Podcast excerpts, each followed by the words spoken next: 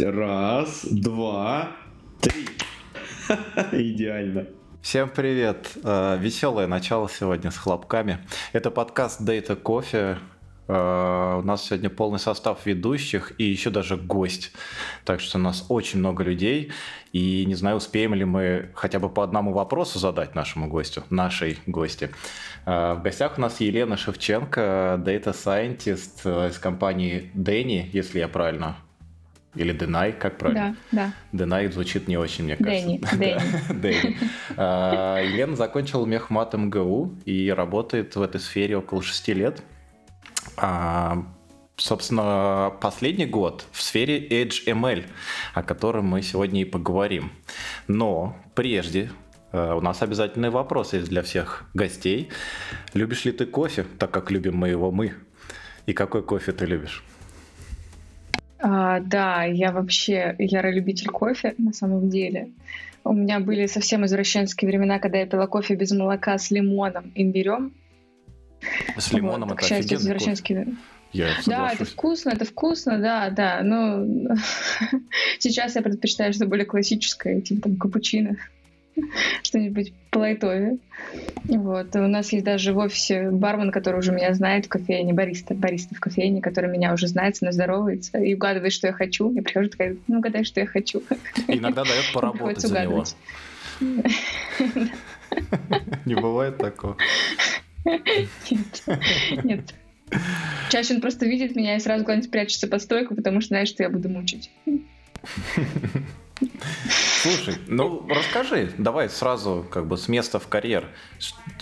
Мак, ты что-то хотел еще про кофе?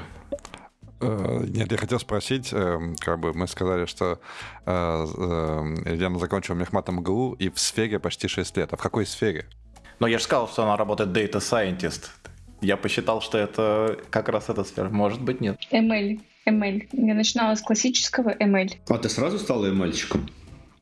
Классический ML? А, так получилось, да, что я сначала вообще в универе подрабатывала, я занималась детишками, репетиторством. Это было очень классно на самом деле. Нет, нет, математику, математику, олимпиадную математику, поступление в лицеи, ЕГЭ, ОГЭ. Вот, мне это очень на самом деле нравилось, но как-то понимала, что надо куда-то применять свою математику, не всю жизнь работать преподавателем. Хотя сейчас я понимаю, у меня так неплохо однокурсники зарабатывают на уроках, что в принципе можно было и остаться. Я начала просто курсики проходить. Просто сначала там э, анализ данных э, с языком R, как называют еще многие R. Это язык, очень, очень дурацкий язык программирования, даже не называть его языком. Потом потихонечку переключилась на Python, потом начала специализации всякие яндекские проходить, потом решила, что, блин, пора работать. Вот. Первая работа у меня такая была ближе к математике, статистике. Я работала в отделе эконометрики э, в крупной э, рекламной компании. За несколько месяцев поняла, что мне скучно, и вот ушла уже в IT-компанию, где провела почти пять лет, и сейчас вот перешла в новую. Последний год работаю уже в Дэнни. А, Начинала с классического ML, всякие градиентные бустинги, всеми любимые. Сейчас, сейчас никто не улыбнулся. Никто не знает, что такое градиентный бустинг, да? Так вы тут вообще дилетанты. Ну, кроме Мака. Конечно же. Нет, подождите, еще и Женя очень неплох в э, Data Science. Я неплохо в, в движ- в движении колбасок. Ну, то есть... Ну, гант, гант, колбаски, их двигаешь, А я когда вижу, вижу мемасики, такие еще старые, про градиентный бустинг, у меня прям как бальзамом на душу. Очень. Слу- Слушай, а чем R или R дурацкий язык-то? Расскажи. А то вдруг кто будет интересоваться из слушателей. А, Я бы сказала, нет, на нем можно писать как на языке программирования, но это очень, очень сложно. То есть он больше такой, под готовые библиотеки, еще больше, чем Python. То есть Python, он э, э, низкий порог вхождения, а R, так, так называемый, я просто очень люблю начальница называть его R, а, он прям как будто язык для экономистов. То есть начиная с того, что индексация с единицы, что меня первое время прям пипец как убивало. Вот, заканчивая тем, что там нужно писать серьезно, прям, ну, нужно заморочиться, там, в основном готовые либы. И какое-то время даже для email-сдатчик э, были круче либо, чем на Python. То есть, например, когда у меня были временные ряды, там реально были очень классные библиотеки, с- по кластеризации временных рядов, и я прям использовала, когда уже писала на питоне, использовала эту библиотеку, но потом все перешло на питон, в смысле, это язык программирования, все пришло на питон, и я забыла, как страшный сон. Это важное было уточнение. Это время. Фортранчики негодуют Ну, сейчас. Как ну, же там- ну, там соединиться? Он- ну да, да, это- это- я каждый раз думаю, что-то, что идет не так, а потом вспоминаю, что индексация с единицы каждый раз меня это убивало, я не могла к этому привыкнуть. Такая мелочь, да, казалось бы. Но уж- уже раздражало. Ну, он такой прям простенький, с легким порогом вхождения, чисто для там 100 тестов, э, для такой легкой, да, легкой аналитики. Ну, то есть э, я знаю, что многие, многие экономисты используют, и им нравится.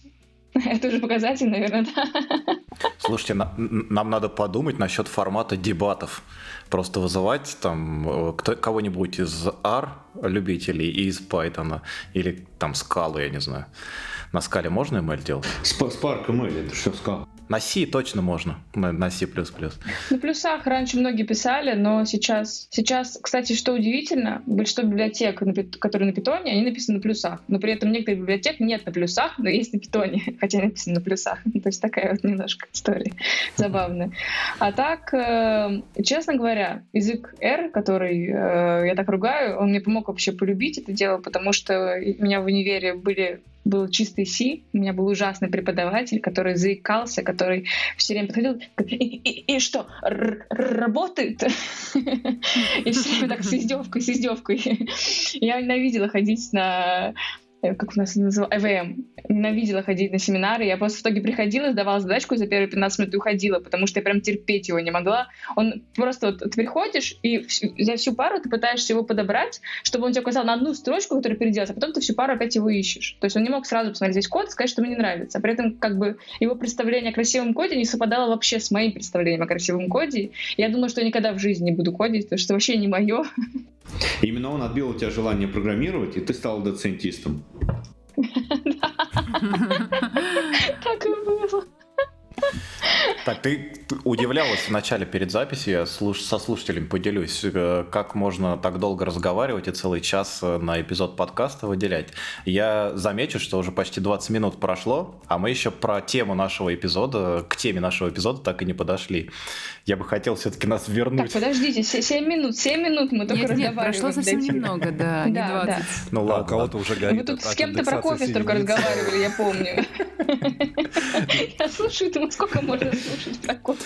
Точно, я перепутал просто время записи и время звонка нашего. Но все-таки, все-таки, давайте к теме перейдем. Что такое Edge ML?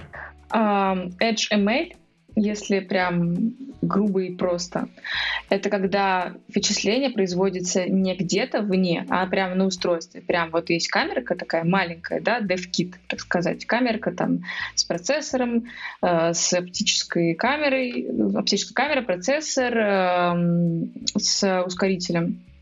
Э, Там какие-то еще дополнительные пристроечки к этому, чтобы, например, куда-то передавать а, данные, Э, но все вычисления происходят непосредственно на устройстве. Почему это прикольно? Потому что нам не нужна связь. То есть обычно, как раньше делали все, брали камерку самую дешевую, ставили куда-то и там подключали к какому-то модулю, который передает это все на сервак, и на серваке льется бесконечное число данных, то есть это просто, ну, они там, э, соответственно, с задержками, естественно, это не совсем реал-тайм, но представляете, сколько данных там э, льется с камеры. То есть если у нас обычно камера записывает 24-25 FPS, то есть это 25 кадров в секунду, то это огром- огромное количество данных, которые нужно уже обрабатывать на серваке, вот, и потом куда-то выгружать. Когда все происходит на устройстве, это плюс э, к тому, что нам не нужно хранить огромное количество данных на серваке, не говоря о том, что это дорого, это еще и безопасность. То есть многие компании не хотят, чтобы где-то там на облаке хранились их данные. Все данные напрямую обрабатываются на устройстве, то есть как запускается там чаще всего это нейронные сети, потому что на все-таки edge устройства, они в основном э, упор идет на нейронные ускорители. То есть ЦПУшка там слабенькая, но нейронный ускоритель, он помогает сеточку, ну, запускать э, довольно быстро, соответственно, у нас получается, ну, практически реал-тайм система, при которой мы сразу получаем ну, в реальном времени обрабатываем, а, в режиме реального времени обрабатываем данные, пропускаем через сетку, и мы можем передавать уже куда-то на, на, на сервак там, или куда-то еще уже конечные информацию о событиях конечных. То есть не все данные потоком, а только события. Это очень сильно экономит э, хранилище и, соответственно, убирается проблема с хранением где-то данных заказчика. А не можем мы что-нибудь потерять полезное при этом? Из исходной информации. Это всегда, это всегда обсуждается непосредственно с заказчиком. То есть вы же знаете, да, наверное, в любых алгоритмах машинного обучения у нас есть отношение точность полнота. Наверное, уже слышали. Люди нет? Могу пояснить. Да, конечно. Я с удовольствием послушаю. Чаще, чаще всего объясняют это на больных раком. Я тоже буду объяснять на больных раком. Сорян, я привыкла так объяснять легче всего. Вот у нас есть, например, метод учреждения. Вот у нас есть люди с диагнозами. И нам нужно понять, болен ли человек раком или нет. Что нам страшнее, ошибка первого рода или второго? Нам страшнее ошибиться, что он болен, или ошибиться ну, сказать, что он здоров, когда он болен, Тут либо сказать, что он болен, да? когда он здоров. Э, true negative там. Да, да, да, да. Mm. Да. То есть нам в данном случае, например, с медданными, мы лучше скажем, что все больны раком, но не, но не упустим реально ракового больного, чем мы э, задерем точность да, и пропустим реально больных и скажем, что они здоровы. Вот это соотношение, соотношение всегда обсуждается с заказчиками. То есть мы можем поставить такие низкие пороги на там, э, детекцию чего-то, что нам будет там большой поток, где много ложно, ложно-позитивных, false positive. А можем задрать порог, тогда данных будет течь меньше, но мы будем упускать что-то, потому что будет э, false negative. И это всегда, это всегда работа уже непосредственно с заказчиком. Самое сложное в данном моменте вообще понять, что человек хочет. Это как, как, в, как в любой работе. То есть э, тут особенно, потому что все видят красивые картинки, да, и там с боксами, сегментацией на камерке. А по факту человеку нифига не нужна эта красивая картинка с сегментированным э, изображением, да, где раскрашено разными цветами стол, стул, тарелка человек. А по факту им нужно знать события, что человек сел за стол, например. А вот эта вот раскраска, она занимает ресурсы, э, соответственно, приходится экономить на модели, чтобы FPS не падал, и это очень сложно всегда вот заранее добиться, что, что должен знать заказчик, что ему нужно получать. Это обычно в процессе уже разработки, то есть мы что-то делаем, сначала это красивая картинка обычно, и маленький FPS. Мы показываем, что у нас вообще все, что нужно работать, а потом уже мы варьируем, какие данные вообще человеку нужны дальше э, для его аналитики. То есть мы не делаем конечный продукт, именно моя компания не делает конечный продукт, мы предоставляем а, электронику, и если нужно, там, в основном ну, компания это производство электроники, но мы работаем в отделе Computer Vision, который еще занимается модельками, соответственно, написанием вот этой вот части до их собственной аналитики. То есть мы передаем те данные, которые они просят, а дальше уже их аналитика идет. А в какой момент э, решается, что вот данная система будет именно имплементирована на, на Edge устройствах, то есть именно вот на этих конкретных камерах? Почему? То есть я так понимаю, что это еще шаг до вас, да, наверное, где решается вот данный проект, у нас да, есть какой-то да. данных, там, не знаю, будем его на серваке обрабатывать. Вот когда мы решили, что выгоднее на Edge устройствах, это дешевле, то есть какой критерий вот этого разделения? Мы шлем весь поток на сервак или мы все-таки будем как минимум модельку запускать на устройствах. Я не знаю, там дообучается или нет, но, по крайней мере, имплементация там работает. Тут есть несколько факторов. Во-первых, наверное, ну, э, самый частый use case, где используется Edge, это всякие контроли за водителями. Наверное, знаете, да, это даже в московском транспорте, даже в московском транспорте у нас водитель за водителем следит камерка. Если не знает.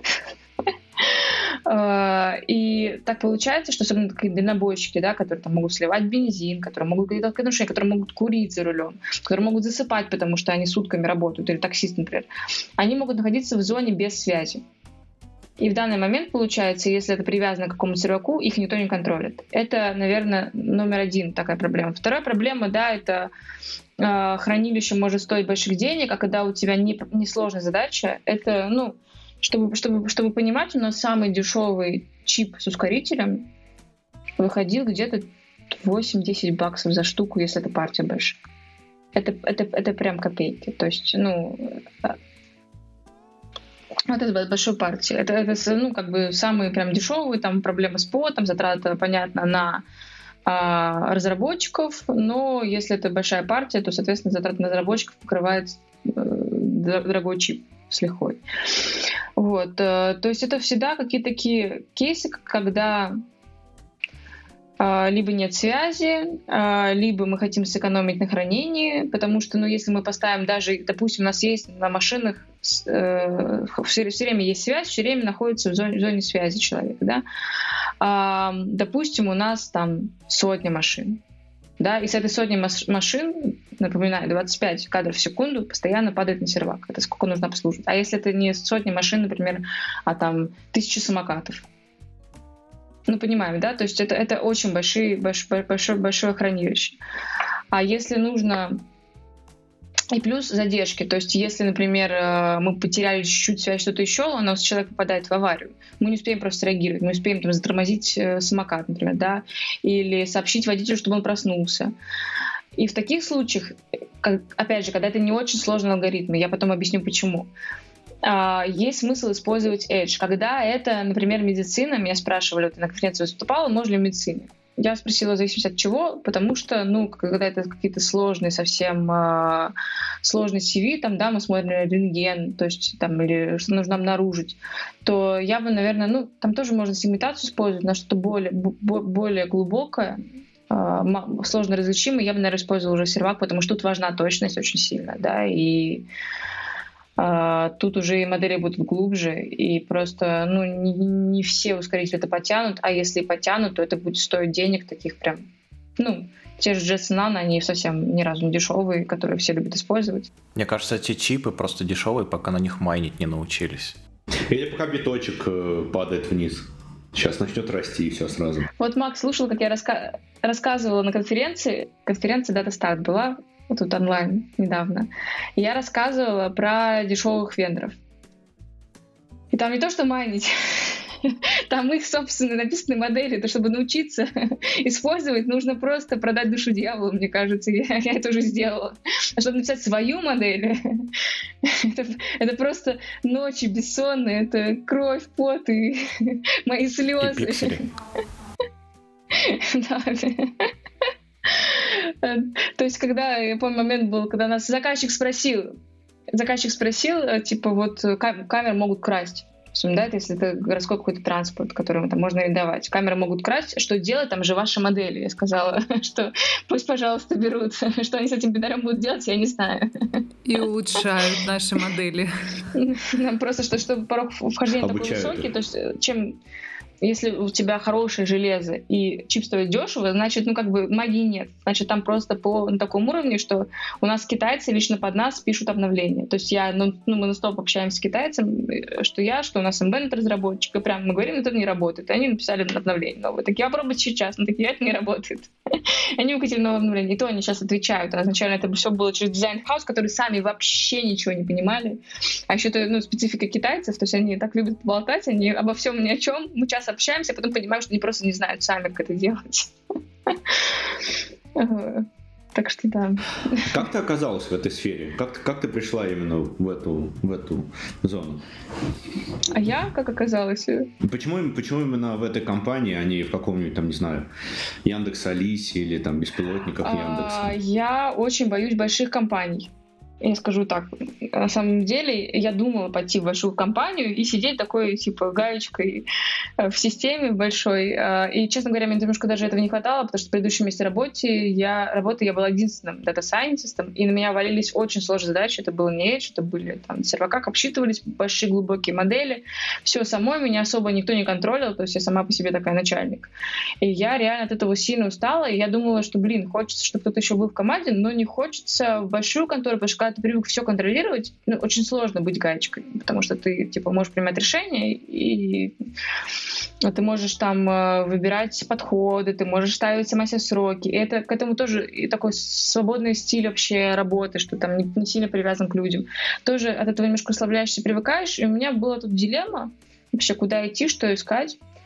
А, и тут, на самом деле, знакомство. Я по знакомствам пошла, мне сказали, блин, у нас тут CV, мы работаем с аутсорсом, и ребята, конечно, все молодцы, но когда сами ребята не очень понимают, что вообще аутсорс делает, то отношения не устраиваются. И изначально я шла как человек, который будет помогать общаться с аутсорсом, оценивать их работу, понимать вообще, насколько там реально плохие данные они, они косякнули, э, оценивать, э, насколько эта работа там их написано, они стырены с гитхаба, переделаны чуть-чуть. Ну, короче, какие-то Да такие сейчас моменты. у всех стырено с гитхаба, у всех Copilot стоит.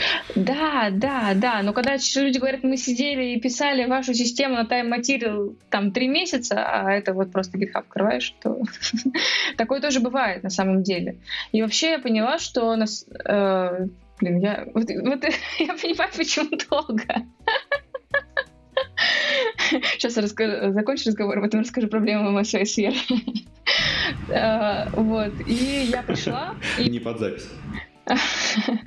я пришла в компанию изначально просто вообще с презентацией. Типа меня позвали, типа, Лена, расскажи вообще, как, как что такое mail, что такое нейронки, как это все происходит, как строятся отношения с заказчиками, а, как э, модели ужимаются э, то есть кванту- к квантованию, дистилляцию. Я изначально все это готовила на презентацию в эту контору. Я пришла на презентацию, мне такие, типа, блин, а нам нужен такой человек, и меня взяли, и вот я опять единственный data scientist.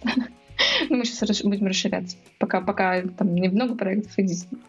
М, А насчет того, что ты единственный data scientist, и вот про маленькие группы, а получается же, ну, маленькой группы получится затащить маленький проект какой-нибудь такой амбициозный, вроде беспилотников, которые тоже наверняка используют Edge. Я правильно понимаю, что это их вот тоже основное, как бы основная часть именно на Edge разрабатывается. Получается, что А, зависит от, только да. что-то небольшое, да? Ну, нет, ну, у нас в том числе остались, остались аутсорсы, ребят, с которыми мы общаемся, хорошо поддерживаем э, связь, и на большие какие-то проекты мы думаем, мы задействовать, потому что сейчас два больших проекта э, идут. А так, да, то есть, ну, пока просто у нас направление это не зародилось недавно, и начали с того, что взяли меня вообще посмотреть, насколько оправданно держать в штате людей. Ну, вот я еще там, видимо, оправдано. А дальше, дальше, ну, сейчас мы понимаем сами, это можно потом будет выглядеть, какая ситуация в нашей стране, и э, у нас компания была международная и разделилась, поэтому сейчас э, у нас мысли о релокации, вообще наборы, наб- наборы компании в Турции, а не в России. Слушай, а, возвращаясь к вопросу этих переговоров э, с китайцами там и прочее. Вот вообще идея перенести эту часть на Edge устройство из двух частей да, состоит. Первое — это собственно, защита от каких-то обрывов соединений там и так далее. Второе, это просто может быть удешевление э, в какой-то степени. Да, да, да, конечно. А есть какая-то, может быть, хотя бы условная граница там нижняя стоимости устройств? Э, то, то есть в переговорах с китайцами до какого момента можно э, что-то выбирать? А когда совсем дешево, то это точно будет что-то неподходящее, не готовое для, для каких-то нужд ML. Это всегда оценивается количеством. То есть у нас, например, есть там заказчик, да, он готов за устройство много платить, нам нужно много устройств. И мы считаем, считаем, на чем это можем сделать. Да, мы можем взять более дешевое устройство с не очень поддержкой, но наше время разработки окупится количеством. Либо, либо, да, это, то, то есть это очень, это очень сложно оценить изначально. То есть тут тоже, на самом деле, поскольку э, мы взяли малоизвестного вендора, и мы не очень понимали, то есть они, у них красивые презентации, они показывают видосики, где они что детектят, такие все молодцы. Я рассказывала, мы поддерживаем все, ребята, у нас все есть. А потом ты начинаешь работать уже с продуктом, понимаешь, что, блин, надо было спрашивать вообще, там, подписывать NDA, просить доступ к репозиторию где-то, да, смотреть вообще, что реально есть, просить обязательно, обязательно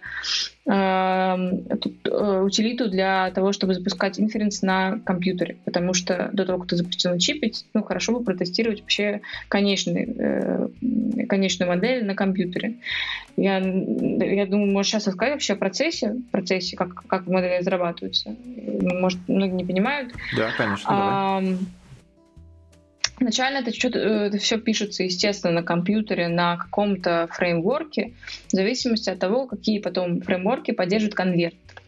Почти у всех чипов, за исключением ну, не- не- не- не- некоторых там андроидских чипов, больших известных контор, которые уже легко поддерживают AFLight. Но тот AFLight, например, это тоже нужно на TensorFlow конвертить. А а часто, особенно у китайцев, они любят, вот у них, собственно, конвертер из какого-то формата модели а, в свой там бинарь. У нас это в нашем случае это просто бинарь.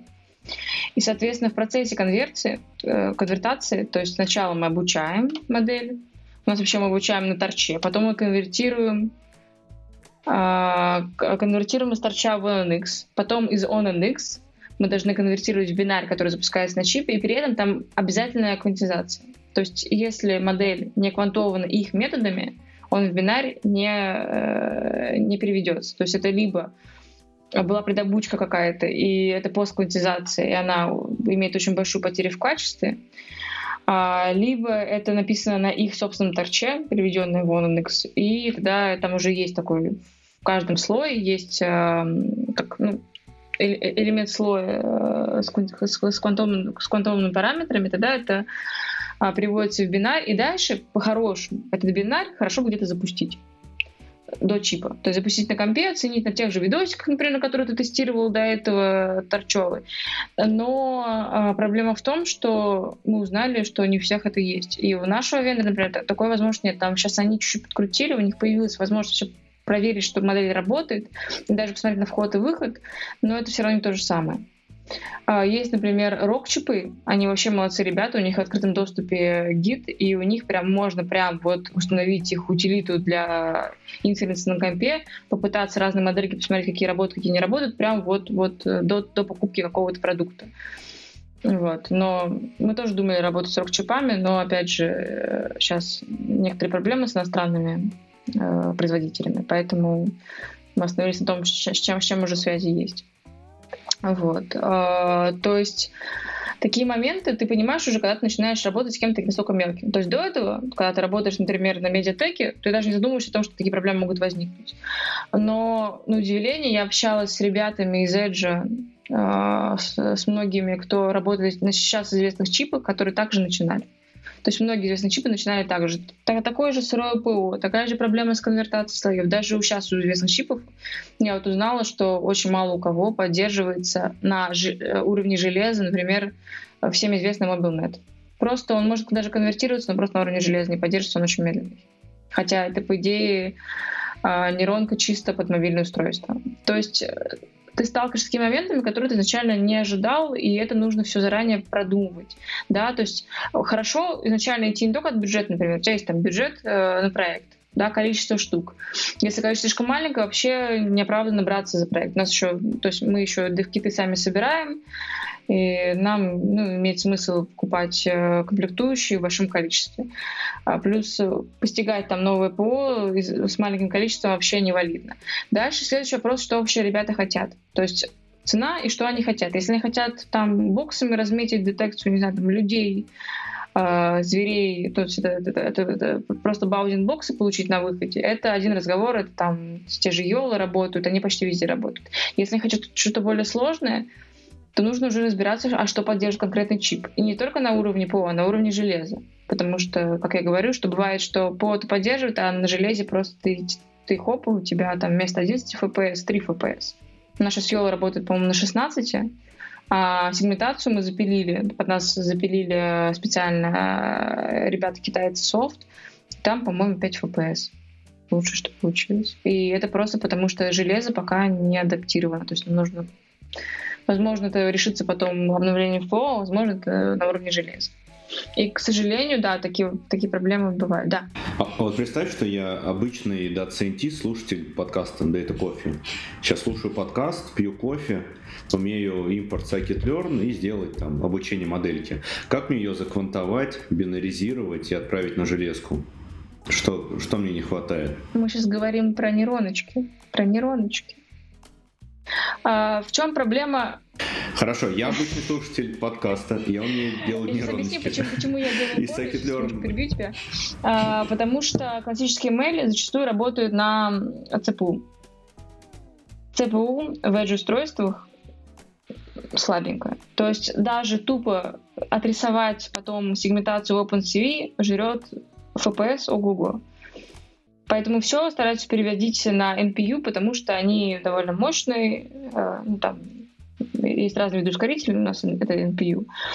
А, поэтому это все пытаются, даже постпредобработку сейчас пытаются делать нейронками, а не какими-то там э, стандартными либами. Просто потому что проц очень много жрет. Вот, поэтому про классический email чуть сложнее тема. А про нейронки как квантовать?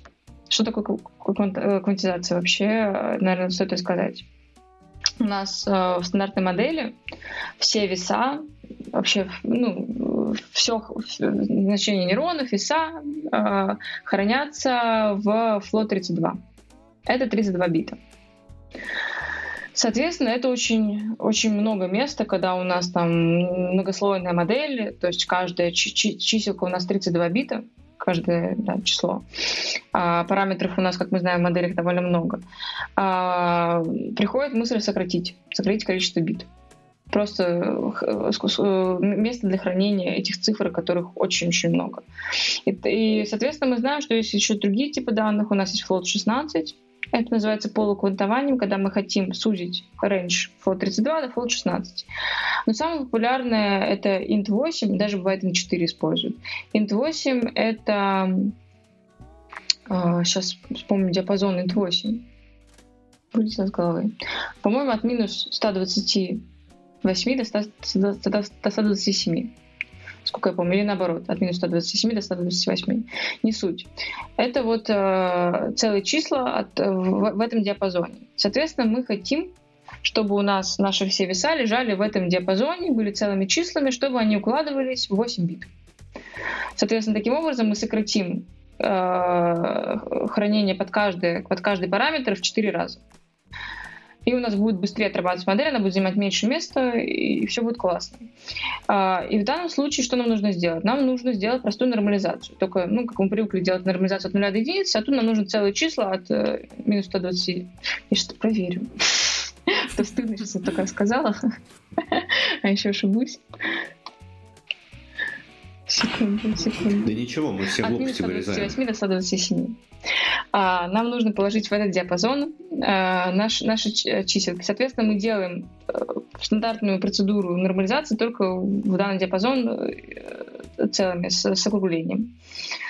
А, то есть, там, допустим, если у нас все веса лежат минус нуля до единицы, да, и там среднее значение 0,5, мы 0,5 кидаем в 0, Э, единицу кидаем в 127, 0 э, кидаем минус 128 и распределяем по числовой прямой. Грубо говоря, если это прям на пальцах. Э, для того, чтобы понять, то, соответственно, у нас есть два параметра квантования. Это смещение и Э, ну, там, в случае расширения сужения, фактор, отвечающий за ширину. Ну, как, как у нас стандартное отклонение и, э, среднее стандартное отклонение. Вот это, это то же самое в данном случае. Мы подбираем эти параметры. Чтобы подбирать эти параметры, нужно понять и вообще прогнать э, есть, есть разные методы квантования, но, грубо говоря, нам нужно их настолько точно подобрать, чтобы они под всю выборку, которая у нас там есть в обучении, или под, под всю там уже в поле выборку подходили. Плюс-минус они Э, соответствовали тем значениям, которые были изначально. Э, есть разные методы. Э, самый простой — это обучиться как обычно, а потом посадить в нейронную сеть наблюдателя, который и пропустить через нее э, валидационную выборку. Наблюдатель посмотрел на всю выборку на каждом, на каждом слое, пересчитал параметры, зафиксировал их, и если там у нас уже в поле будет плюс-минус такое же распределение, как у нас было на валидации, то все хорошо. Тут самое сложное подобрать эту валидационную выборку настолько, чтобы она охватывала весь спектр э, возможных значений, которые может быть в поле, нужен при использовании. А, он, э, этот метод довольно простой, то есть это как раз тот случай, когда мы можем использовать уже предобучку, потом просто при конвертации, например, модели, как я рассказывала, имя Теджа, набрать выборку, посадить наблюдателя, и он пересчитает. Посадить наблюдателя, это грубо говоря. Ну, человечек нейронной сети в каждом слое и смотрит, что проходит мимо него и запоминает. И вот и пересчитывает, пересчитывает параметры, и они фиксируются. И фиксируются уже до следующего там, до следующих, э, э, до следующего желания что-то изменить. А есть метод более э, удобный, адаптивный, когда ты меняешь эти параметры в ходе обучения. То есть ты прошел бачом данных через нейронную сеть, подкрутил значение и с подкрученным значением заново обучаешься. Естественно, градиент считается честно flow 32, выходы считаются честно flow 32, но все остальное у нас каждый раз подквантовывается. И уже сеть, сеть адаптируется под, э, под квантованные числа. Таким образом, с итерациями мы а, пытаемся максимально сохранить качество тем, что мы адаптируемся под новые значения. Этот метод работает лучше, бывает даже, бывает даже, у меня были случаи на практике, когда после квантования сетка работала лучше. Удивительно, не знаю, как так получается. Но, По-моему, это похоже такое. на обучение с подкреплением. Не совсем, нет, вообще не похоже вообще не похоже. Обучение Черт. подкреплением, вы, вы про него забудьте. Оно вообще это, это другая стезя, это другие специалисты. Это очень интересно. Я просто, просто как-то ходила на курс, у меня было, ну, как-то у всех бывает моменты, когда всем интересно, как создавался AlphaGo, да, и как там человечки на видосиках в Ютубе выпрямляются, ходят. И я тоже походила на занятия. Это очень интересно, но это совершенно другая сфера. И это, на самом деле, наиболее похоже на тот самый называемый искусственный интеллект, потому что это прям, ну, как мы вот живем, да, в детстве там у нас мама говорит, если что-то сделаешь, получишь конфетку. Также у нас э, робот в обучении с подкреплениями, он получает э, конфетку за то, что он выполняет правильные действия. Там очень интересный вообще подход, там нужно понять, за, за, за, за, за что роботу, роботу давать конфетку, за что не давать, правильно ставить цель. Это, ну, это, ну, это совершенно другое. Там тоже используются нейронки, но они используются для сжатия пространства. То есть э, даже другое применение.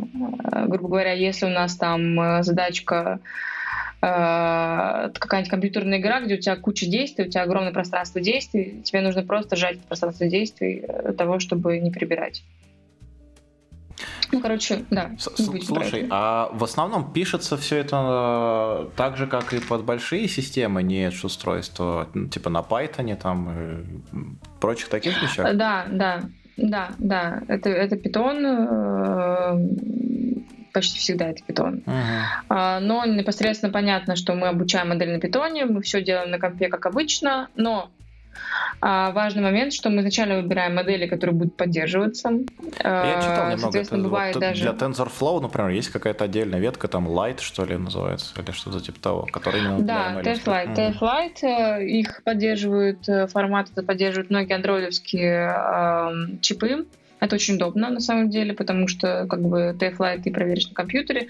Он NX тоже удобно использовать, потому что у него есть свой э, э, раннер на компьютере, который можно прогнать. Он тоже как бы э, сжимает модельку, оптимизирует. Да, э, что говорю? Да, обучаем мы все на, на компьютере, но, но с учетом, с учетом, естественно, конечно, то есть нельзя так, чтобы ты взял модель, а потом попробовал разные чипы. Надо изначально смотреть на возможности чипов. То есть мы как первое время тестируем, мы взяли вот этот вот чип, а, даже не взяли чип, взяли, взяли э, трансформ, э, трансформ кит, который они дали для того, чтобы трансформировать э, из ONNX в бинарь. Я просто вот скачивала при добучке, вот просто брала модулу, открывала, скачивала предобучки, гоняла, гоняла, гоняла, гоняла, выписывала, что, не, что, что не прошло, какие слои не прошли. Потому что что-то прописано в э, инструкции, в гайде, что-то не прописано в гайде, что-то, на что-то вообще валится, не понимаешь на чем. Потом вот я вот, я составляла огромную таблицу со всеми ошибками, которые у меня возникали, со всем, что у меня не прошло. И потом просто отправляла таблицу вендору, и он мне отвечал, почему, что, как не работает. Слушай, а про, про, про Android устройство ты еще э, сказала. Насколько это вообще выгодно использовать Android устройства как вот конечные такие для ML? А мы тут спрашиваем про Android телефоны или про Android чип? Или про чипы на Android? А давайте про все. Смотрите, у нас реальный, реальный, реальный кейс. Есть у нас заказчик иностранный э, из Европы. И хотели они контроль за водителем. И поставили они такие в каждый свой, эм, э, в, каждую машину Моторолу. Самую деш, дешманскую Моторолу на андроиде. И в какой-то момент поняли, что это нифига не оправдано, потому что это, ну, как бы, э, это дорого, что если ты расширяешь количество автомобилей, то это настолько сильно дорого, что это, ну, как бы, а не то, что там крутое железо. И вот такой часто сталкивается, что когда ты не работаешь, там, тестируешь что-то, бывает, берут телефон очень часто. На этапах берут телефон. У меня друг работает в стартапе, э, отслеживание шахматных партий. Вот они тоже пока телефон используют, потому что нет смысла, у них нет таких количеств. Да? Когда ты уже там выходишь там, на сотни тысяч, то телефоны — это слишком дорого. И тогда уже мы переходим к чипам, Чипы бывают разной ценовой категории, как говорила. Конечно, очень приятно работать на чипах на андроиде, потому что они, как правило, много чего поддерживают. А, но они ценовой категории, естественно, выше, чем то, что я называла э, с китайскими вендорами. Мы работаем на Mediatek, если это Android чип, и он там, по цене качества плюс-минус приятный, и у него приятное ПО. То есть реально можешь взять предобучку с, э, с открытого сорса и вот закачать, она будет работать. Ну, ну, конечно же, не все, но опять же, я всегда исхожу, я, я как человек, который привык изначально работать на большим, на большими моделями, брать э, state of art модели такие вот, читать статьи про новые, про какие-то новые архитектуры. Мне было очень странно первое время, что я не могу так делать. ну, там, 3 миллиарда параметров, да пофиг, все равно, все равно сервак все посчитает. Сейчас так нельзя. И уже, естественно, у тебя есть какой-то стек модели, которые ты знаешь, что у тебя пойдут. Там, в качестве бэкбоуна это, ну, все знаем, да? Поясню, на всякий случай, я забываю, да, что я говорю. с простыми смертными, не с дата-сатанистами. Э, у нас у сложных моделей, как правило, есть э, основная часть, и пристройка. Типа основную часть называем backbone. Это какая-то предобученная большая модель, которую мы потом при, при, прифигачили слои, э, которые должны решать на задачу. Вот. И мы вот этот backbone сейчас даже не дообучаем, а обучаем последние слои. То есть, например, обучилась модель хорошо классифицировать кошечек, собачек, там, не знаю, птичек. Мы берем ее, отрезаем последние слои, представляем новые, и, соответственно, э, потом эта модель отличает виды самолетов потому что, в принципе, признаки похожи. Вот. Это, в принципе, подход трансфер learning. А, а сложные модели сейчас, которые используются да, для того, же сегментации, а, системы энкодер-декодер, они тоже как бы часть берут, э, э, основная часть называется бэкбоуном. Это какая-то предобучка, которую мы пихаем, а дальше к ней уже прикручиваем какой-то функционал новый. Сложные модели, они обычно, ну, поэтому сложно, они строятся из нескольких частей. Основная часть — это как бы хребет, бэкбоун. И э, когда это Edge, это обычно очень простые модели. То есть если это поддерживается MobileNet, то MobileNet, а, потому что он оптимизирован, э, если он ну, как бы оптимизирован конкретно железо, будет работать быстрее. А, либо это какой-то ResNet там 1834, то есть они прям маленькие, маленькие сеточки. Это ничего сверх, э, это простые архитектуры, максимально простые. И ты сразу же понимаешь, да, ты смотришь на модель, ты, ну, я обычно смотрю, как правило, сначала на количество параметров, потом на, на, на, на то, из чего она состоит какие есть варианты бэкбоунов, а, какие есть внутри слои, и понимаю, насколько это вообще потянет. Вот. А, и с этой спецификой приходится потом ну, первое время приходится смириться, потом ты просто привыкаешь и уже не смотришь на state of art, не, не столько обращаешь внимание на насколько хорошо качество у тебя модели, на, на, а, чем на то, насколько она быстрая, да. У меня вопрос из жизни простых смертных, ну, которые не про state of art и не про вот эти вот все Но вот есть такие э, дата-инженеры, а для них есть вообще там работа или гиблое дело? А, тут скорее дата-инженер — это embedded разработчик. У меня есть в команде очень классный embedded разработчик, очень талантливый. Это человек, который берет мою модель и приносит на железо. Он занимается всем вот, вот вне, вне модели. Это можно назвать в данном случае дата-инженером. Он как бы пишет все под, э, под то, что я делаю. То есть у меня моделька на питоне, потом на это бинарь, а дальше уже на плюсах он прорабатывает все взаимодействие моей модели с железом, все взаимодействие железа с э, там, модулем и так далее. Выглядит как ML Ops больше, чем когда-то инженер. MLOps, наверное, слишком специфическая вещь, э, которая не очень применима к Edge, но возможно, возможно. Просто Лена не хотела расстраивать нас тем, что дата-инженер нет места в этом мире высоких технологий. А что вы понимаете по дата-инженерам? Хорошо, тогда давайте так. Тут нет ни одного, мы выяснили несколько эпизодов назад. Вопрос, при ответе на который берут на работу что вы понимаете под дата-инженером? Потому что, знаете, это как, это как big data. Вот. что такое big data? Кто мне, ответит, кто мне ответит, с какого момента данные считаются big data? Давайте. О, я, я знаю, что такое да, big data. Да, я да, знаю, да. я То, отвечаю. что в не помещается. Big, big, да? big data. Нет, big, big, big data. Big data это как юношеский секс. Все об этом говорят, но никто не пробовал. бывают просто красивые слова. Data — это красивый, красивый термин такой, да, как искусственный интеллект. Искусственный интеллект, big data.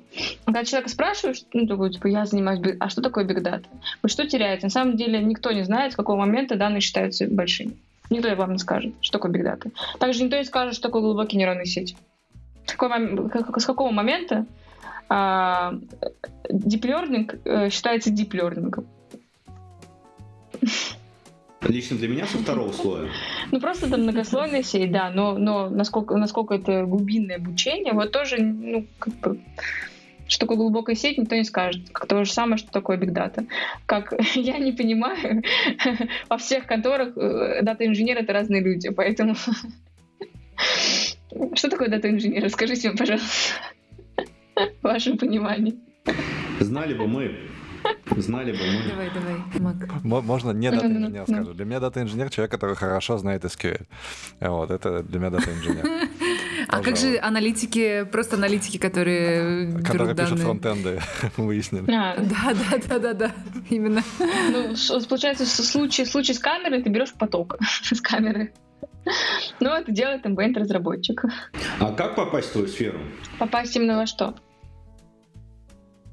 Ну, вот я, я, я data -инженер. Я понял, что мне нужно плюсы и чипы достать где-то. И китайский подучить, чтобы слушать то, что они сейчас говорят.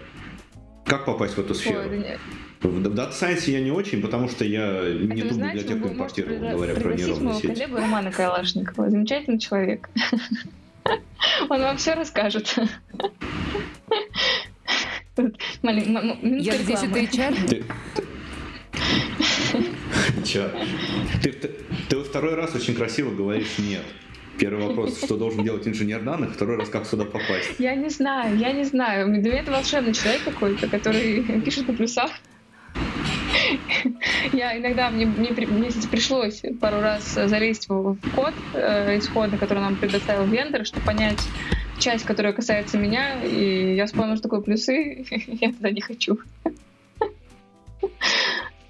Вот, поэтому я, в принципе, не знаю, кто согласится работать на плюсах, кто соглашается. Я бы не согласилась, поэтому для меня это сложный вопрос. Ак, давай, я вижу, ты порываешься что-то спросить. Уже третий раз, мне кажется. Да, я, я, я пытаюсь э, привести нас в другую сторону, э, в сторону компетенции. Нет, в сторону НЛП. Э, в последнее время, там, буквально, там, не знаю, последний год мы часто слышим, что у нас на Google Пикселях будет перевод на устройстве, там, Firefox э, говорит, что у нас перевод в браузере, который не передает данные на сервак и все подобные вещи. Э, насколько HTML как раз стыкуется А. с языковыми моделями?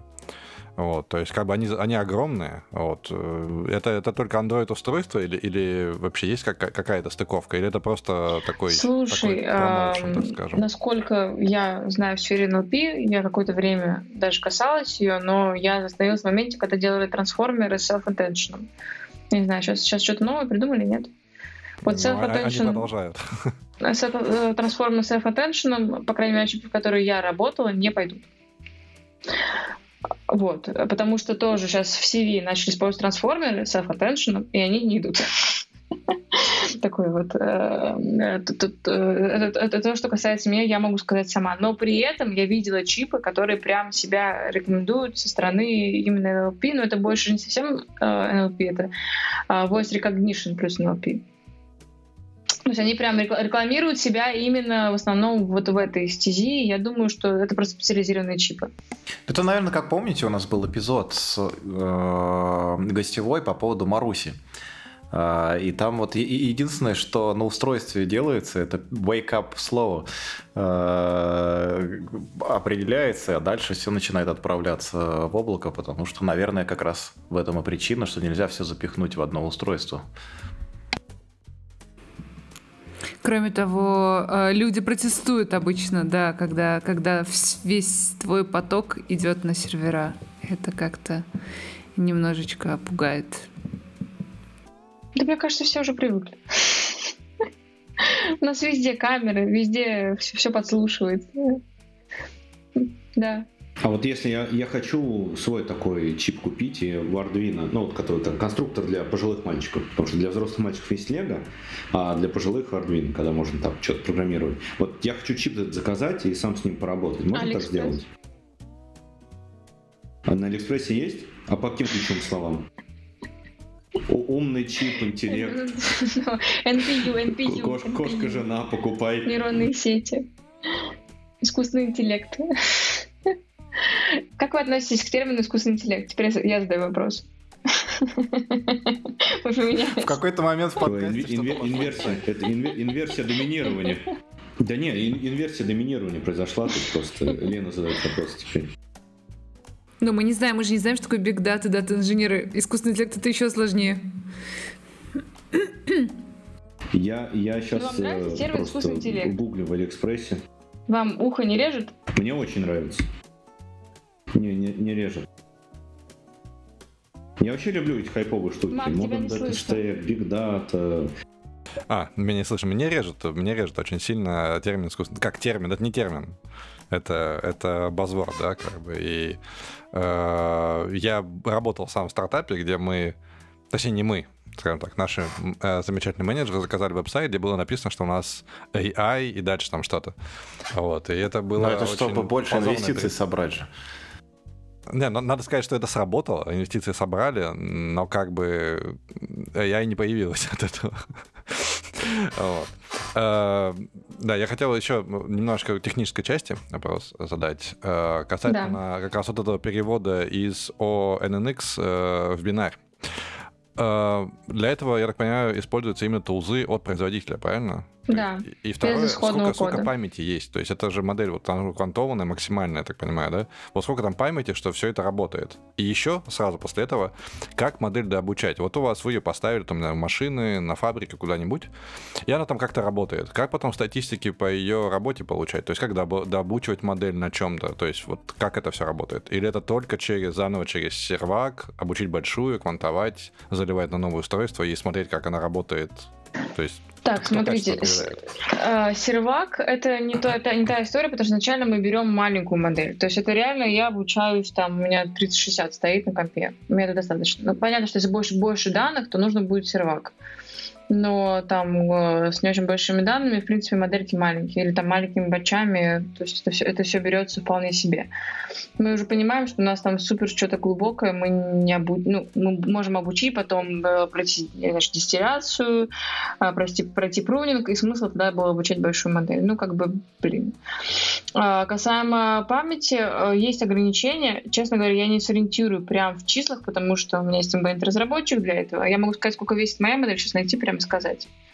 Вот э, моя модель, сейчас, секунду, э, весит 7 мегабайт бинар. Она дает, э, вот эта, когда эта модель дает 15 FPS. Угу. Это, ну, то есть не так, чтобы очень много. Она прям простенькая. Вот она достаточно маленькая, да, вот вы ее залили в устройство, раскатали на всех, а потом, как узнать, то есть клиент говорит, мне не нравится производительность, что-то не то. Э, как потом вы качество-то, ну то есть как его улучшать по-хорошему, да, дообучивать эту модель по, но, по, по выборке или как? То есть надо же у клиента снова взять данные, там, получается, куда он эти машины поставил, всем заслать, дообучить модель и надеяться, что она будет работать лучше, или как это работает? То есть, э, или, ну, вот, вот именно а, Тут очень цикл. сложно. Когда у нас есть э, э, PC-инференс все проще, потому что мы можем процессировать на компе. И э, все время, ну, когда ты изначально приходишь к клиенту, который только решил поставить камеры, у тебя нет обучающей выборки. Это, это большая проблема. То есть, потому что я привыкла, честно говоря, что клиент приходит уже такой, типа, мы тут нафоткали, ребята, держите нашу выборку. А тут ты приход, ну, тебе приходит клиент и говорит, мы хотим поставить камеру. И, и, и, и что? Ну, у него до этого не стояла камера. А мы как бы делаем же, мы производитель электроники, напомню. А, и мы делаем полностью DevKits, включая оптику. И, соответственно, э, изначально мы берем данные, вот я беру открытые, открытые датасеты, плюс а, есть аутсорс-компании, которые собирают данные, которые собирают и размечают. Это тоже, ну, мы, мы тоже используем, нам сейчас мы работаем с одной из таких компаний, причем даже дошло до того, что мы им дали камеру, они сами вот ездили и фоткали. То есть можно даже, можно даже такие кейсы использовать. А потом уже, естественно, когда ну, начинает э, клиент пользоваться твоим продуктом, там обычно ставится там, ну, не на, там, если опять же какой-то э, самокат там, или машины, это там ставится там на 5, например, машин или самокатов, там на 2, на 3 даже бывает. И начинают обкатывать, смотреть вообще, они же, они же, клиенты сами обычно не знают, что они хотят. Они смотрят, какие им данные, подходят ли им данные, которые не подходят. И таким образом они набирают нам выборку. Дальше, если что-то не нравится, мы уже да, обучаемся на той выборке, которая есть. Понятно, что если это дороги, в разных городах у нас разные дороги, я столкнулась даже с моментом, что мне нужно было делать сегментацию, сегментацию тротуара от э, проезжей части. И я столкнулась с неприятным очень кейсом, что э, есть куча датасетов с дорогой, ну, куча просто иностранных, ты там миллионы можешь этих фотографий накачать, но проблема в том, что они все там Европа, США, а, таких странах, как правило, у них брусчатка на тротуаре, а дорога асфальтированная. А потом мы пройдемся по району какому-нибудь маленькому, типа как я живу тут, на побитый асфальт везде, посмотрим. И у меня просто модель реально так пятна выдавала. Она не понимала, где я хожу. Просто не понимала. И тут мы поняли, что выборка это тоже важный момент, да. А как вы эти выборки получаете? Ну вот ты увидела, что все, все плохо, нужно посмотреть наш разбитый асфальт. Что дальше? Ну вот, вот даем, даем аутсорсерам, они катаются по Москве, а, потом размечают датасеты, и мы дообучаемся. То есть э, конкретно с дорогами это нужно прям вот почти весь датасет собирать э, российский, потому что, ну, вот прям проблема, что тротуары везде как тротуары, а у нас они только в центре красивые. И нужно это пояснять всегда. То есть это ты тоже ставишь задачу разметчикам, чтобы они собирали то, что тебе нужно, да. У меня провокационный вопрос. Вот я заказал два чипа с Алиэкспресса. У меня 4 доцентиста. Но они стоят 16 тысяч рублей, можно два позволить. На как раз, ну да, на донатах от э, Data Coffee. На самом деле, да, когда вы покупаете нам чашечку кофе, часть этих денег идет на чипы. Вот скрыл тайну. Так вот, Два чипа едут из Китая. Четыре доцентиста есть уже в команде. Есть я, который может двигать гант. Сколько мне нужно embed разработчиков, чтобы завелось? А мы поняли, что даже э, с э, небольшим, то есть, то есть э, за и прочее, ты можешь там взять предобучку, ты можешь взять аутсорс Scientist. В Embedded ты нужно на месте, и одного embedded-разработчика даже на небольшой заказ, даже на тестирование на камере, там на продумку всей инфраструктуры, это недостаточно. То есть у нас сейчас два. И то, у нас даже два. А, то есть, э, не знаю, 4 data... А закуда у вас деньги на 4 data scientist -а? Подождите, подождите. Постойте-ка. То есть 300 к в секунду это не ложь. Это копейки в мире data scientist, Джейн. 300к это data инженерная же зарплата, ты чё?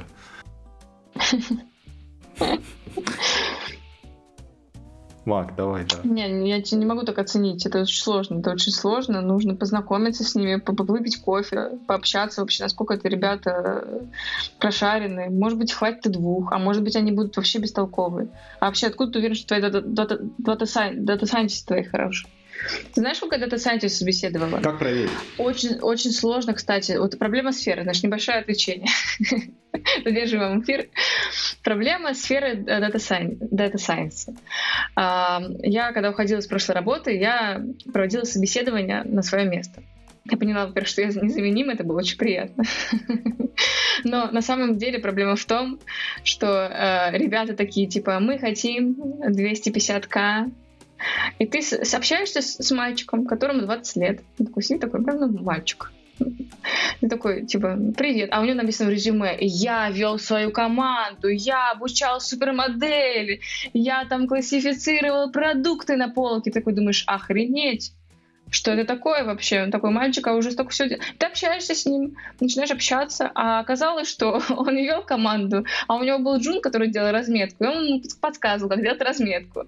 А это, классификация продуктов на полке, это они просто фоткали на телефон э, три вида продуктов, а потом обучили мобилнет. И как-то он работал так, чтобы показать заказчикам, как будто работает. Да? И вот а, спрашиваешь азы какие-то, это просто азы, то есть, ну, как, как обучается нейронная сеть, а для чего чего нужна нормализация, а для чего нужно то-то, а, а как разные методы этих э, оптимизации. То есть, ну, прям, ну, там, не знаю, чем отличается там градиентный спуск от э, Адам оптимайзер. И тебе просто, ну, прямо, мальчика, помню, он прям сидел и злился, что я ему такое спрашиваю. И ответить не мог. И проблема сферы в том, что... Не, ну он как бы уровень выше. Уровень выше. Он же командой руководил уже дженом, а ты, ты базис какой-то спрашиваешь. Он такой уже, ну, да, что, что я вас вообще спрашиваю? Что? и таких, и таких прям много. То есть ты задаешь прям ну, базовый вопрос, ну, не знаю, прям базу. То есть те вещи, которые там э, ты должен знать, если ты обучаешь модель, там, почему у тебя может быть качество вот росло-росло, начало падать, например, да, или у тебя модель не обучается, э, вот э, качество стоит на месте, там, что ты сделаешь. Это, это вопросы обычно, которые можно просуждать, да, просуждать, там, а может быть, я на то посмотрю, может, на это. То есть не прямые вопросы, более такие, на, на посмотреть, как человек вообще мыслит, как он думает, как он будет работать. Э, про ту же базовую нормализацию у меня куча вот э, разных вариантов приводили, ребята хороших. То есть э, видно, что... А, тут, а, а бывает, что прям, ну вот видно, что я, я прочитала три статьи на Хабре. Как обучить нейронную сетку за 10 строчек. Я хочу 250 кусков. Вот прям вот такие вот ребята. И мне прям так было обидно. так было обидно, так больно на это смотреть. Из-за того, что сфера настолько популярна, есть куча предобучек, и есть статьи на Хабре, да, о том, как обучить сеточку за 10 строк кода. А очень много неквалифицированных специалистов, которые вообще не понимают, что Слушай, они сейчас будет оф топ на оф топ А вот эти статьи на Хабре, которые ты, например, писала, ты же их не для себя пишешь, ты же их для кого-то пишешь. Ну, то есть работает э, этот процесс. Ты пишешь, а у кого-то растет зарплата. Ну да, да, да. Так, так оно и работает. Но я не люблю, вот не люблю э, подход э, к нейронным сетям к черному ящику. Вот изначально. То есть многие, многие люди, которые не понимают, говорят, что это черный ящик. И я не согласна с ними полностью. Знаете, почему нейронную сеть называют черным ящиком? Есть одна причина, одна реальная причина. Потому что... Они тупые? Нет, потому что ты не можешь интерпретировать, по какому принципу у тебя нейронная сеть сделала тот или иной, тот, тот или иной выбор. Если ты возьмешь там ту же обработку изображения и вытащишь первый слой, ты увидишь, да, что она выделила контур, а с какого-то слоя там просто, просто пятна, и для тебя это ничего не значит. Да. А можешь скинуть, не, не для меня, для подписчиков, вот эти статьи на Хабре, где там 2, 10 строчек и 250 тысяч. Для друга. Друг спрашивает, да. Погуглите, погуглите. А, ну, да, и проблема, проблема вот этого подхода, а, именно что так просто. Ребята, вот я тут была на, на конференции известной, и там фронтендер рассказывал про нейронки. И тоже начиналось это с того, что я зашла на Хабр и увидела, как это легко. И, ну, это, это, это, и также ну, многие работают, ну это же что, это обученные модели, бери, делай, сейчас студент найму, он сделает. На самом деле все намного сложнее, это очень нервная работа. Потому что э, очень много параметров, которые надо держать в голове. То есть у меня там за одну какую-то там маленькую задачку у меня там может быть 100 экспериментов. Это нормально. То есть я начинаю делать какой-то, как, как, там, это эксперимент, причем зависит даже от датасета. То есть ты набираешь датасет, потом понимаешь, что, блин, а эти фотографии портят качество. То есть они должны улучшать, но они портят. Ты их убираешь. И вот ну, это нормальная ситуация, что у тебя для MVP 100 экспериментов. У меня просто по папочкам лежат, там, там разные э, э, скорость обучения, разные оптимайзеры, разные батч-сайзы, которые тоже влияют, э, разные наборы данных, как склепать так, чтобы они не все не испортили, но при этом э, еще улучшили. То есть это это очень сложно, и всегда ты должен понимать, вот почему эксперимент не удался. Ты смотришь, да, потом на результаты, смотришь, как обучать. И я останавливаю прям посередине, понимаю, что нет, не то. И, и если ты, ну, вот прочитал Хабр статью, как правило, то твои знания закончатся на моменте, когда просто у тебя предобучки не будут работать. И ты не будешь понимать, почему, и просто, ну, типа, не, не, не решаем. А, а вот эти же ребята, почему, почему я замечала, они говорят, мы в компании растем, потому что много всего делаем, а это никуда не идет. Ну, понятно, что никуда не идет, потому что, ну, если не получилось. Значит, это невозможно. Значит, ты не, не понял, что, что пошло не так. Значит, плохой датасет, значит, плохо подобрал параметры. Ну, как первый шаг-то это нормально. Просто проблема в том, что люди, наверное, останавливаются на этом. Нет? Нет, нет. А, я не согласна. Я считаю, что, ну, как минимум, должны быть хорошие знания математики. Как минимум база. То есть база математики очень сильно играет роль. А что нужно знать математике? Я не говорю, что надо быть как Воронцов. Что нужно знать? Интеграл. На самом деле для какого-то начального этапа в школьную математику достаточно. То есть, если ты знаешь, что такое производная, да... Э... Интеграл не нужен, хорошо. Да, я его не помню. А, не слышно. Интеграл не нужен. В школе не было интеграла. Фу, я не, не люблю интегралы, не умею брать. В школе не было интеграла? Как? Подождите, подождите. А, у меня школа... В школе не было интеграла? Школа, где отстала была. Ладно, кстати, не помню интеграл. Придется интеграл учить. Не, на самом деле, э, главное понимать физический смысл. А, я всегда так детей учила. Если понимаешь физический смысл, дальше легче идет. вот, на самом деле для какого-то базы достаточно, ну, прям для того, чтобы начать, достаточно школьной математики хорошей. То есть я сталкивалась реально с ребятами, которые не знают, что такое производная в своей сфере. Ну, то есть это, это прям стыдно. Простите, это прям стыдно. Там, да, дальше ты можешь там проходить какие-то курсики. То есть это всегда же, ну, бывают курсы, которые начинают прям с, с, с понятия производной. Но потом где-то, когда ты копаешься уже глубже, нужно уже чуть глубже понимать. То есть я, у меня был момент, когда я классический менеджер занималась, я такая, у меня в универе был функциональный анализ. И я потом читаю статью и понимаю, а вот же, наконец-то универ пригодился. Реально функан используется. Все, я понял. Как, как, пройти, как пройти собеседование у Лены? Искусственный интеллект режет слух, взял производную, прям при ней. Знаю больше, чем 10 строчек на хабре. Знаю 11. На самом деле я сложный вопрос никогда не задаю. Я всегда так поболтать, поболтать. Посмотреть, как человек вообще размышляет. То есть я считаю, это плохой тон давать задачку, например, на собеседование математически. Вот так вот, Женя. Да. Я, я в этом плане, у меня как бы баланс. Я, есть очень классный первый data scientist в России, наверное, Нет Воронцова. Нет Воронцова все? То есть слушал его лекции? Как вам? Понравилось? Я не могу слушать, честно. Я, я очень уважаю этого человека. Первый data science, ну, я считаю, что первый data science в России, я не могу слушать его лекции, они слишком сложные. Даже он простые вещи объясняет настолько сложно, чтобы ты, у тебя просто мозг взорвался. Я понимаю, что тут, тут проверяет приход, ну, тут твой входной порог, да, что ты можешь войти в сферу, но это перебор.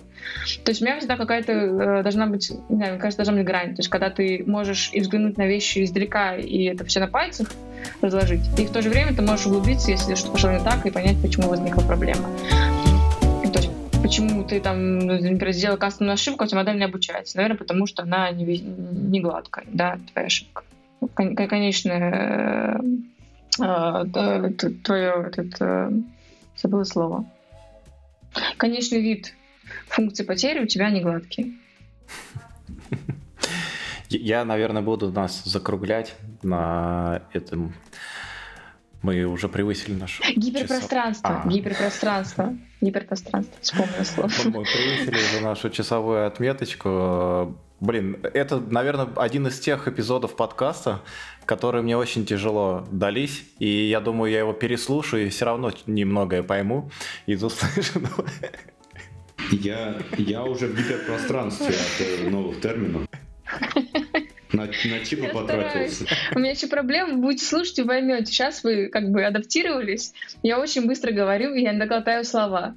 И у меня прям проблемы с этим. Поэтому потом... Когда, когда ты говоришь, когда ты говоришь, что ты старалась, это получается, что ты занижал, ты, ты разжевывал для нас, а мы все равно не поняли. Это в два раза обиднее, да, я согласен. Надеюсь, наши подписчики поймут больше, чем мы. Наши, наши подписчики, наши слушатели услышат, э, поймут гораздо больше, чем мы.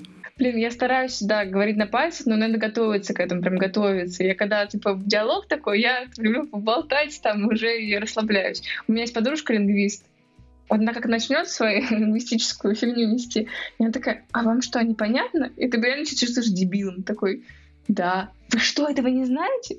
Серьезно? Начинает смеяться. она, она очень милый человек, но у нее прямо так, так вот эмоции передаются.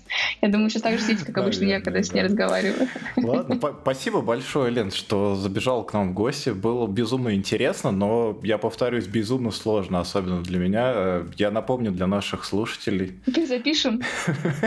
Мы лучше, да, это, вот когда Мак говорил, что он слушает иногда подкасты в ускоренном режиме, это один из тех подкастов, который надо быть в замедленном режиме режиме слушать, чтобы все понять и расслышать правильно. Я напомню для наших слушателей, что у нас в гостях была Елена Шевченко, Data Scientist из компании Дэнни. Спасибо большое, что пришла. Было здорово. Надо еще пора сказать Дэнни, а то мне потом все будут слушать коллеги и скажут, что я мало рекламирую компанию. Давайте так, это фон Дэнни, Дэнни. Дэнни, Дэнни. Все, пока-пока, ребят. Дэнни, это не Яндекс, это Дэнни. Он сделал это. Пока. Пока-пока. Пока-пока. пока. Приятно было болтать.